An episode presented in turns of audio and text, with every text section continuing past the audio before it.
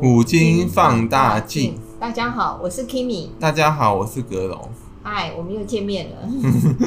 那我们这个系列还没有结束，我们今天继续这个就是被污名化的历史名人哦。对。那我们今天呃要讲的一个主角比较特别。对，因为就是我们前面朝代一个肉讲的一个人，所以我们现在就回去补讲他。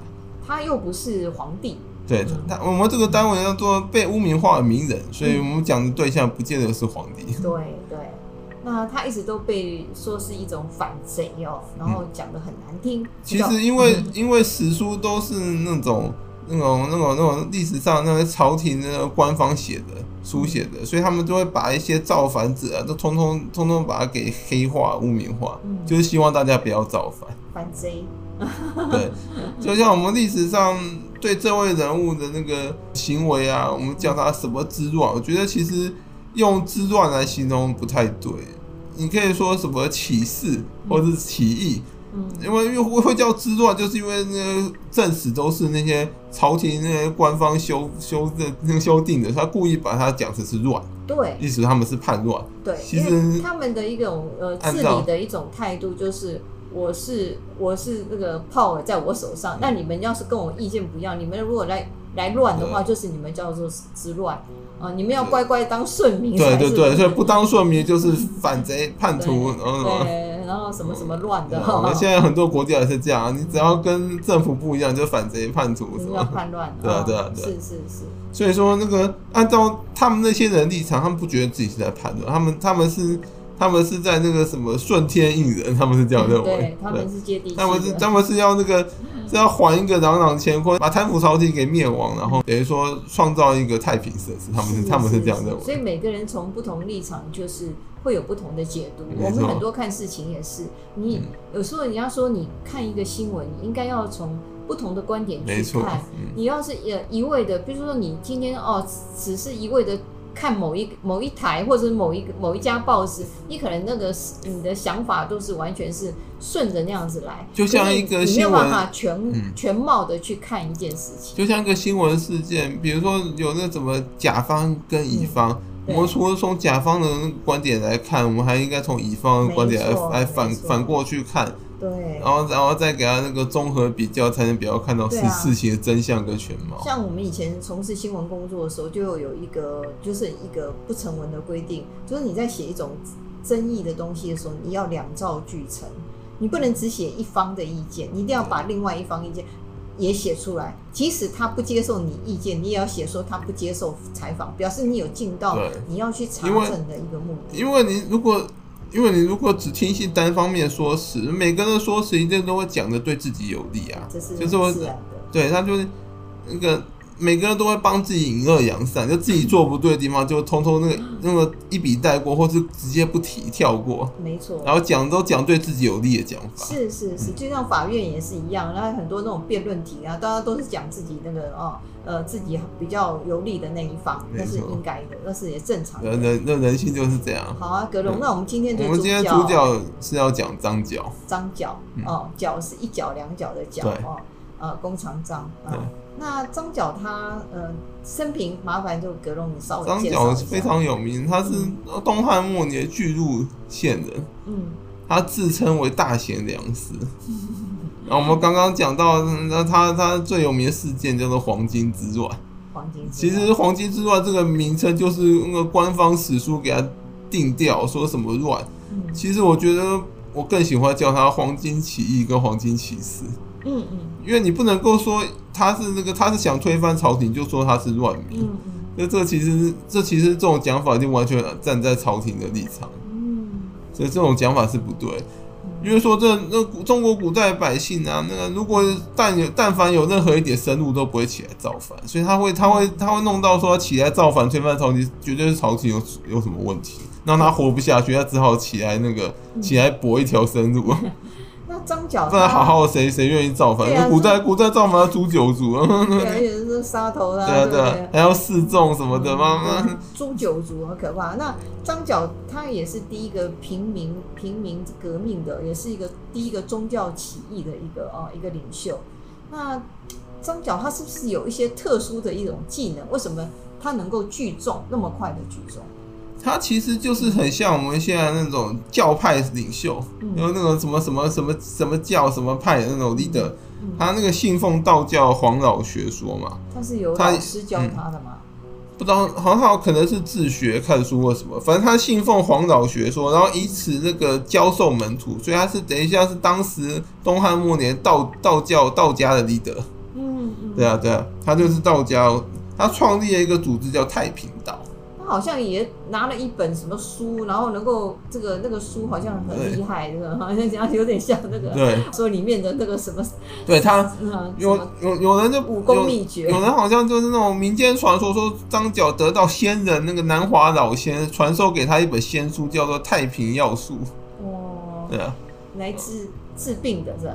就说上面记载了一堆什么法术啊，什么军事内政，什么反正都有，啊，有点像那种五花八门，有有点。应该叫有点像是那种什么那种神书啊，那种那种百科全书的这种类似那种很神的一本书。然后有人说嘛，张角就看了那本书之后，就变得很强，然后就开始那个开始起来准备造反，自己推翻朝廷，自己当皇帝。他一开始呃是帮别人开始治病开始，然后得到很多民众的一种信赖，是不是？他其实我们刚刚说的那民间传说，其实应该是。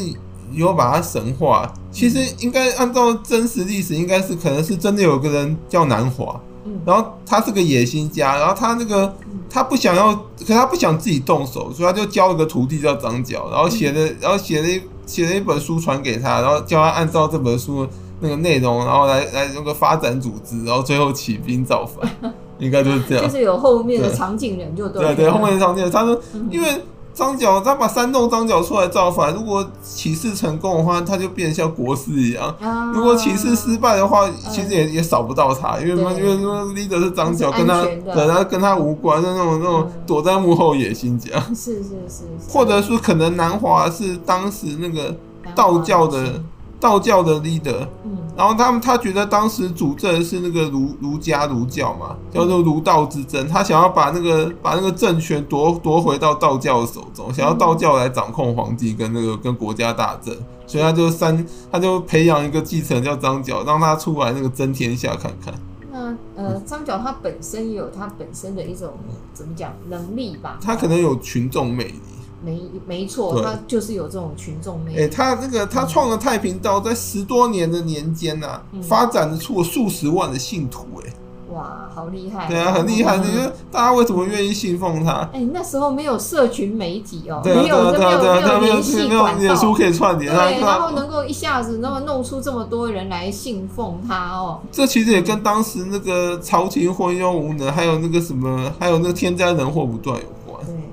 所以民众寄托，然后民众很多活不下去，都去加入太平道，因为你至少加入太平道之后，张角会会负责你一些什么衣食住行，有饭吃，对，最重要。对，而且听说生病他还会用符水治病，符水治病那个可能就是可能就是我们现代那些那些假药药商给你弄点什么葡萄糖吃不死人的，然后你说如果你如果。如果都突然运气好，吃一次好，他说是他的功劳，他的功劳。你是对，那你说神仙啊？你说我在我用我用我用那个仙术把你治好，对对对，华佗山就更加的信奉他，认为他真的有法力啦。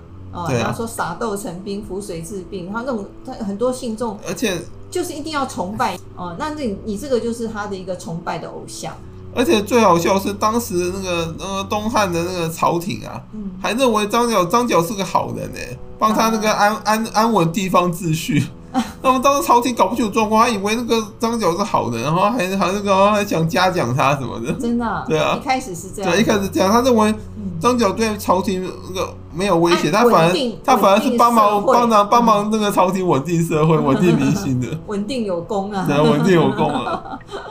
对啊，因为当时那种汉朝皇帝很多也有也有信奉一些那种那种什么那种那种那种道教啊，所以他们那个所以他们可能认为那个张角是一个道教本来就是一个正统的一个一个教派嘛。他可能认为张角是是来帮皇帝治那个什么稳定那个天下。张角到后来怎么突然就决定起义了这样子？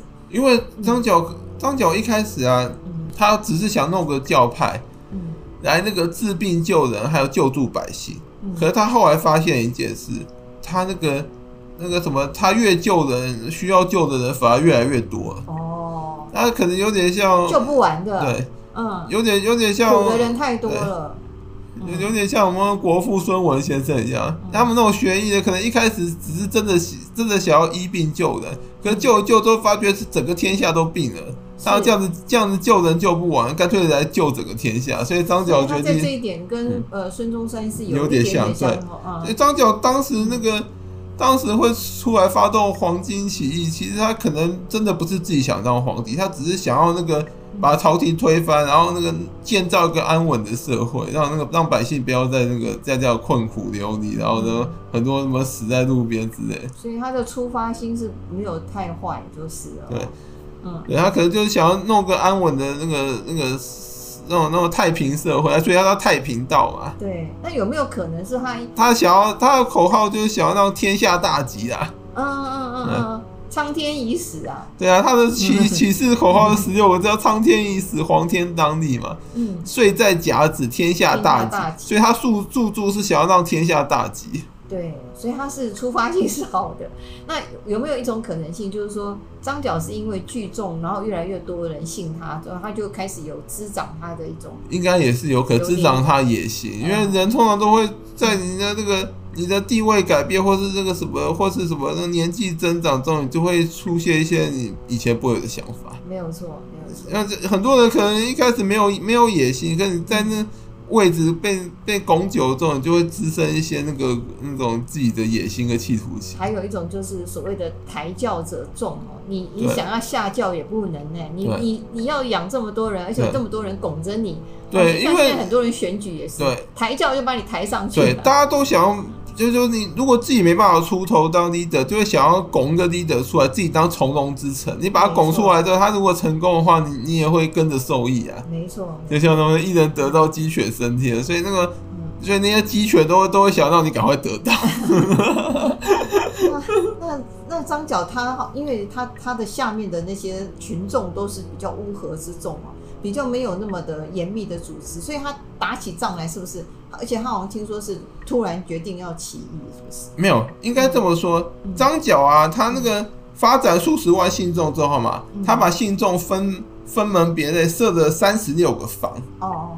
然后他就是有大方跟小方，大方是领导万余人，嗯，小方领导六七千人，所以有很多。对，他等于说就小的大方其实算是一种军团制，他等于说弄了三十六个军团出来，哇！然后每个每个军团方就是 leader，那种那小那种那对，就就那种等于说张角是最大的 boss 嘛，嗯，然后方有点像是他他弄出来那个管理阶层，嗯，对对，就是对对对对。就是比如说，如果张角是总统，要方是他选出来县长，嗯、然后就派他来帮帮他管理整个那个。那这么多方是在涵盖很多个省份，是不是？对，他当时涵盖那个当时叫州，嗯，那大大汉大汉当时总共有那个十三个州，嗯，然后张角当时黄黄金起事啊，他他那个他那个等于说那个他涵他覆盖了八个州，哇，就一半以上哎。他觉得他当，因为你看他他黄金其实就是人多势众啊，然后他那他那个聚合起来差不多有百万哎，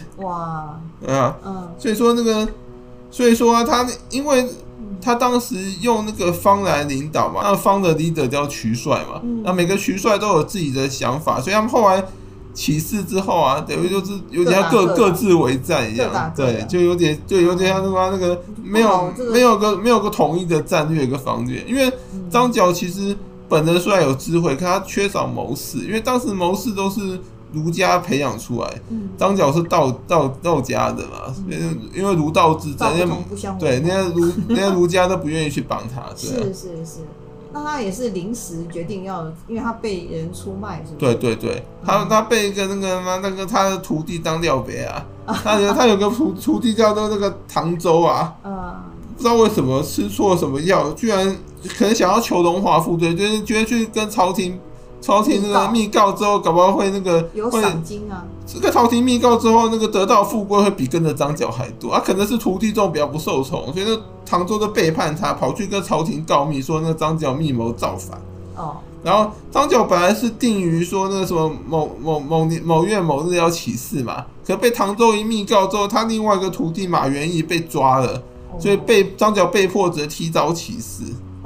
哦，他本来约定的都约定好骑士的那个代号叫做甲子，嗯，然后结果当时他被岁在甲子，对天下大吉，因为他被那个地上很多那个名人都希望能够大吉，大吉大吉大利啊，十天三成的那个那个旗旗号也是大吉，大吉好啊，又好听又好记啊，大吉大利啊，所以他那个 可是好像大吉都都没有成真的，对啊，对啊，所以那个。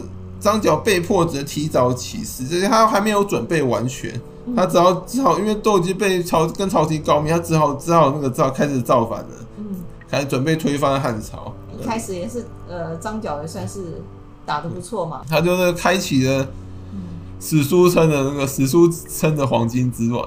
对，史书叫黄金史书的史书给他定的名字叫黄金之嘛。对，因为当时大家都要绑个这个头巾。因为当对当时起事的那些太平道信众啊，都头上绑个黄头巾，所以叫黄金。嗯，他们就自称为黄金。他们就哎、欸，他们信奉叫黄天嘛，不是苍天已经死了吗？他们黄天该要要要开始当立了。对，黄天要开始那个立起来。对啊。黄色本来就是在中国是一个比较正色，你看皇帝嘛，对啊对啊对啊，黄都好像比较让人黄袍嘛，所以让人感觉黄 黄都比较比较那种 比较那种正正统的颜色，对啊，是是，所以他头上都绑个黄，吉利的哦。那他一开始打的也是算是势如破竹吧？对，张角起事一个声势浩大，势如破竹，还那个一度那个威胁到洛阳京京师，对啊，所以嘛，就整个等于整个金师都震动了，把我们这个汉朝搞成这样子。差点呢，要灭的那种感觉。汉朝朝廷之所以没被灭，是因为那些那些什么世家大族，还有一些那种那种儒家的那些儒家那些有能力的那些人都都去帮朝廷。嗯，他们他们都是为了自己的私利。像我们后面会讲到张角为什么历史上会被污名化那么严重，就是那些世家大族跟那些儒儒家人在污名化他，那那关系到那种那种那种那个叫什么阶阶级之争啊？哦，对啊，那个张角代表是道家嘛。然后当时主政就掌掌掌握天下，掌掌权儒家，儒家不想把执掌天下那个权柄交出来，所以他当然不能让张角成功，所以他们就就会就会这个拼尽全力去帮那个帮当时汉汉朝朝廷皇帝把那个黄金黄金之乱给平定。还有一个就是他是平民哦，对世家对世家大族，因为张角的支持都是一些那种平头百姓嘛，就是那种就是那种寒门啊、白僧啊。应该说比寒门还低阶层，寒门至少还是都是流浪汉。寒门很多根本就是寒门，寒门当时寒门是有些是有些是世家大族，或家道中落变寒门，所以这就张角支持是比寒门还要低阶层，就是那种当时那种平头百姓，那种很可怜，这种社会最低阶的，所以不饱的啦，穿不暖的啦，对，所以他们所以他们看到那个张角起来之后。那就就会聚集到他麾下，想要想要夺到夺得天下这个就的权柄，就阶层之争。他们被那个世家道欺压已久，他们想要反扑。对啊，所以所以那当时的世家道当然会帮汉朝皇帝，因为他不能让这些平头百姓成功啊，不然他们世家道不是完蛋了嘛？所以关系到自己身家性命跟这个跟 power 权力，还有那些财富，所以他们当然是拼啊。是是，对啊，那儒家也是啊，那他们。他们那个，他们从对啊，中中国这么久，对啊，儒家从汉武帝汉武帝那个独尊儒术开始，就一直掌控天下。那他怎么可能愿意把那个执掌那几百年那个权柄交交给道家？是，对啊，所以叫这叫做儒家儒道之争，跟世家大族还有那个平民百姓之争。是是，所以张角代表是道家跟那个平民百姓。他是第一个这个宗教起义，也是第一个平民这个起义。对对对，他他创下很多第一耶。哦。没有，第一个平民，第一个平民起义不是他，不是他。第一个平民起义是陈胜跟鲁跟吴广，就那个那个那个那个大喊着“王侯将相，宁有种乎”那两位。是是是。然后他他等于也是那个历史上那么最早造反的平民，他那个他他那个就是造了那个秦朝的反。没错没错。他当时就是因为那个押押送犯人嘛，秦朝法律太严苛，他没办法如期到到达。然后他们他们那他就聚拢了一批狱卒，想说他们反正按照秦律是死定，干脆起来造反。那张角被污名化的很很深的地方还有哪一些？因为张角等于说是，因为说真的，我们中国中国正史啊，都是都是那些世家大族跟那些。跟那个什么跟儒儒家去去写的啊，所以他们当然会把那个极尽所能把张角写的十恶不赦啊，然后说他说他是什么反贼啊、叛徒啊，然后说什么说什么祸乱天下啊，这什么什么什么，反正说说他什么。什么妖言惑众，反正各种成王败寇，因为张角没成功。对，没错，史家都那史书都胜利者书写。如果张角成功建立新朝的话，就另外一种写法。对，那他没成功，就像以前国父在革命的时候，他也被讲为四。对对，他被他被清朝朝说是寇，四大寇对啊，跟这个张角的意思差不多。对啊，那因为国父后来成功。对，所以后来是成功了，那史书就把他称为国父了。对对，就没有再说他。他如果对，对他如果失败的话，就可能就是变寇。史书记载的这么写了。记载他这是寇了，对，那可能又会很污名化国父一样。那张角是没有成功，那他失败的主要原因就是因为他下面都都都是都是都是胜利者书写，还有是掌权者书写啊。没错，对啊，所以嘛，当所以所以当时那个老蒋掌权的时候，不是说那个是共匪嘛？反正跟他跟你不同的，都先把对方污名化成匪就对，贼啊匪啊贼啊，先把他要把那个比较把那个。把那个不好的名声灌到对方头上，所以张角就就此被污名化。被污名化最严重就是黄金之乱。你凭什么说他是叛乱？他他是他认为他认为他只是那个为了为了百姓出头啊，顺天应人，所以所以才起来那个想推翻朝廷。是接地气，对啊，他比较接地气。当时对啊，当时那个民众都民不聊生，都很苦嘛。对，而且他，因为而且说真的，当时的汉朝皇帝汉灵帝非常昏庸，哎，他昏庸到那个都不理政事，每天跟那个他重用十个宦官叫十常侍，哇，然后每天每哎，他还把那些宦官叫成什么？叫成爸妈，哎，哎呦，真的，他真真的在对，他就他就称呼那个称呼，然后就他好像叫什么叫做。阿父阿母，反正意思就是爸妈一样。然后怎么太太贬低自己？然后他一天到晚在那个在皇宫里吃喝玩乐，不理政事，然后朝政就丢给那个外戚跟宦官在那边弄。难怪。然后他最可恶更严重，他还在还贩卖官爵。哇！他那个官爵还卖到三公的高位，只要你有钱都可以把那把那个重臣地跟位置官位都可以买。他还把那个什么官多少价格，还把它弄个价目表，明明明明确的写出来。对，所以童叟无欺啊。对，然后当时，嗯，当时皇帝就这么昏庸，然后加上当时又天灾人祸。天灾不断，所以你说百姓当然只能起来造反。你花了钱买官，你一定要把它捞回来。对，一定要捞回来。对不对？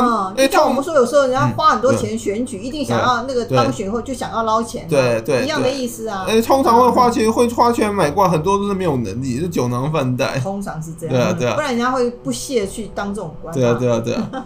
对啊对啊，你说那种真那种真那种能力的，像那种像那个后来三国时代那些名臣，有的是有的是用买有的是用买官的吗？对啊，他们都用各种方式行销自己，让让君主自己去请他。对啊，怎么怎么怎么还会去花钱买官？那整个整个都漏掉，传到天下都贻笑大方。对啊，其实张角跟三国也有关系。对对，嗯，哎，当时儒家那些文人啊，是非常非常瞧不起那些买官的。是，对啊，觉得他们那些那些人都是那个耻辱。对啊。官可以用买的，什么东西都是假的。所以张角其实是三国时代的奠基人。如果如果不是他，如果不是他弄个黄巾起义的话，嗯，后面就不会有那个什么群雄割据，就不会说那地方那些太守啊、郡守啊都没有，你说都没有那个怎么讲，没有机会能够执掌大权，后来就不会有就不会有三国。他让天下知道，原来汉朝这么这么弱，对，这么积弱，这么腐败。然后汉朝为了平定平定张角啊。嗯就那个重用了一堆那种那种地方的那种官员，对，让地方官员能够执掌兵权，所以他们后来就变伟大不掉，他们他们就开始群雄割据，对，就看着不听中央号令，是是，所以又是一个时代的开始。对啊对啊对啊，对，所以也是蛮悲哀的。我觉得从张角来看，我们今天很多那种呃那种什么。呃，所谓的宗教啊，很多的那种那种群众魅力，那大概就是从这边来的。你一定要有一种群众的一种能力，你才会能够聚众。对啊，那我们现在很多神棍都根本不能跟张角比啊。对不对？比不上，不要侮辱张角。对啊，你说他们他们只是用宗教来骗钱，你说叫他们起起来起来造反，他们绝对不敢。对，那张角其实他他也不是为了完全是为了钱，如果他不然为了钱，他就是吃喝玩乐。对啊，对啊，对啊。这个是去搞那个革命是很很辛苦的。